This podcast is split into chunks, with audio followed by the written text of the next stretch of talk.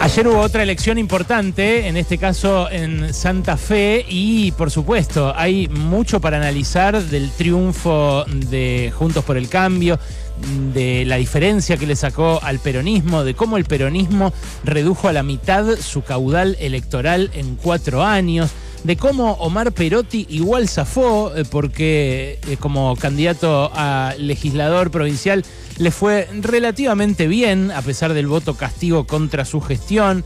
Eh, hay que, eh, para analizar también lo que pasó en Rosario eh, con Juan Monteverde, el batacazo que dio este referente de una de las organizaciones sociales y culturales importantes de esa ciudad, que ganó en la interna que había convenido celebrar con el peronismo eh, y que de algún modo capeó el traspié que sufrió a nivel provincial el peronismo y puede convertirse con muchas chances en eh, intendente de la ciudad de Rosario eh, cuando se hagan las elecciones generales.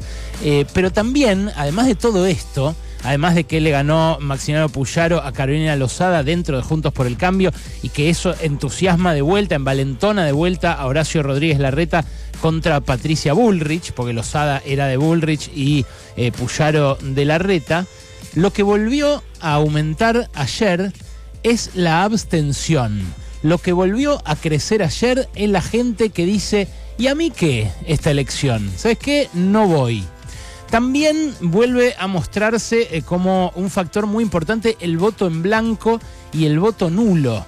El eh, llamado voto bronca, eh, que suelen sumar estas dos expresiones, se agrega a la baja asistencia a las urnas, que ya había sido récord por lo baja en las elecciones de 2021, pero que muchos decían, bueno, quizás es efecto de la pandemia, quizás es efecto también de que es una elección legislativa y no ejecutiva. Bueno, ahora se viene dando en todas las elecciones en las provincias, que además son todas elecciones ejecutivas, una menor participación electoral que en las comparables de cuatro años atrás. Ayer eh, del padrón habilitado para votar en Santa Fe votó el 63,1%. O sea que eh, hubo un faltazo mucho mayor que en 2019, cuando habían asistido a las urnas casi el 70% de los votantes. Eh, hubo un 37 que en esta ocasión 37% que dijo, a mí no me importa, a mí no me convocan estas elecciones. Y ustedes podrán decir, bueno, siempre hay una cantidad de gente que no va, esa cantidad de gente en general es el 20, 22, como mucho 25% es mucho más alto el voto bronca y esto se está viendo en general en todas las elecciones provinciales. Hace poco tuvimos la elección general en Córdoba. Eh, en la de Córdoba la participación fue del 68,2%. En 2019 había sido 72,8%. O sea que cae casi 5 puntos. En Mendoza, en las PASO eh, que hubo eh, este año, fue a votar 66% del padrón en 2019 había ido a votar el 78, o sea, casi 12 puntos más. Eh, estoy redondeando los decimales para decírselos lo más rápido posible. En Salta, en la elección general, hubo un punto menos de participación. En Chaco no hubo elección comparable, porque no había habido internas en 2019, pero en San Juan hubo también dos puntos y medio menos de gente que fue a votar. En Río Negro casi 6 puntos, en Jujuy 4, en Neuquén 2,3. En fin, en todas las provincias, en La Rioja, en La Rioja 10 puntos menos de gente. Eh, bajó del 81 la asistencia a las urnas en 2019 al 70 ahora. Y eso se suma a que en Jujuy, por ejemplo, eh, si bien la participación también cayó, cayó 4 puntos, el voto en blanco sumó en Jujuy el 8%. Eh, ayer en Santa Fe el voto en blanco sumó un poquito menos, el 6% de los votos eh, positivos. Eh, perdón, el 7. Y los anulados fueron casi el 5.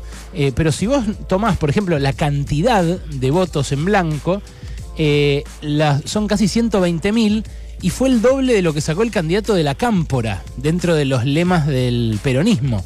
Ahí en el peronismo el que ganó fue Lewandowski, pero Marcos Clery, que era el candidato de la Cámpora, sacó más o menos 60 mil votos. Bueno, el voto en blanco, el doble, 120. ¿Sabes con quién eh, quedó parejo el voto en blanco? Con Mónica Fein.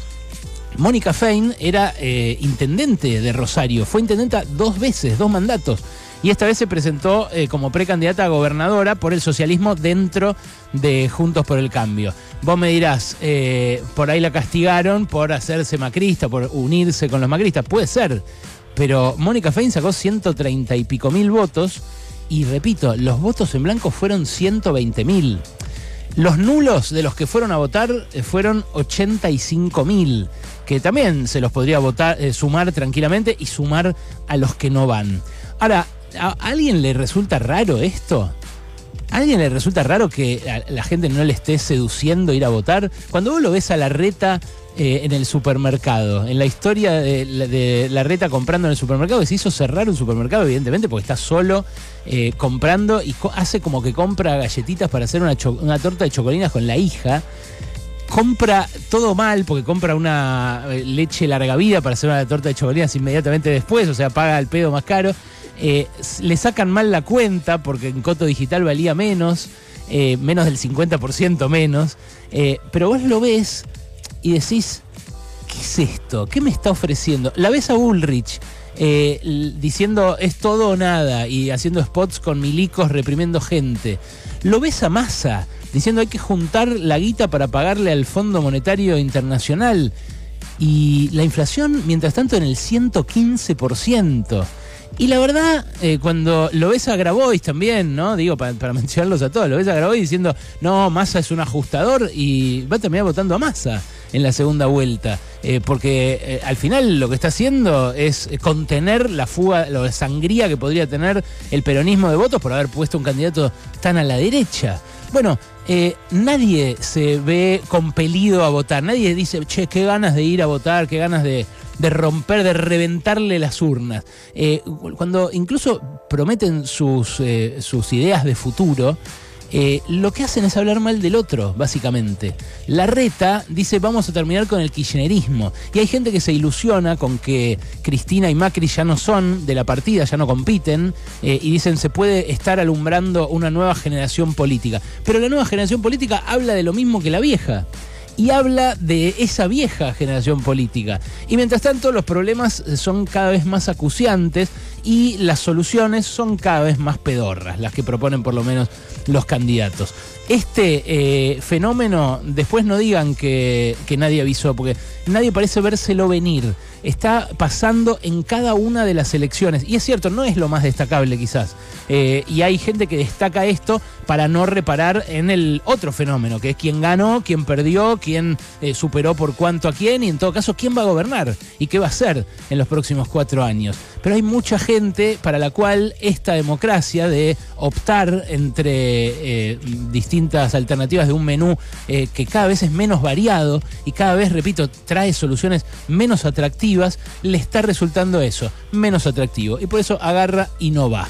¿Y a mí qué? Piensan esas personas. ¿Y a mí qué? Y bueno, se trata de vos la elección. Pero te entiendo, te entiendo que no la veas. Pasaron cosas. Cosas. Hasta las 16 con Alejandro Berkovich.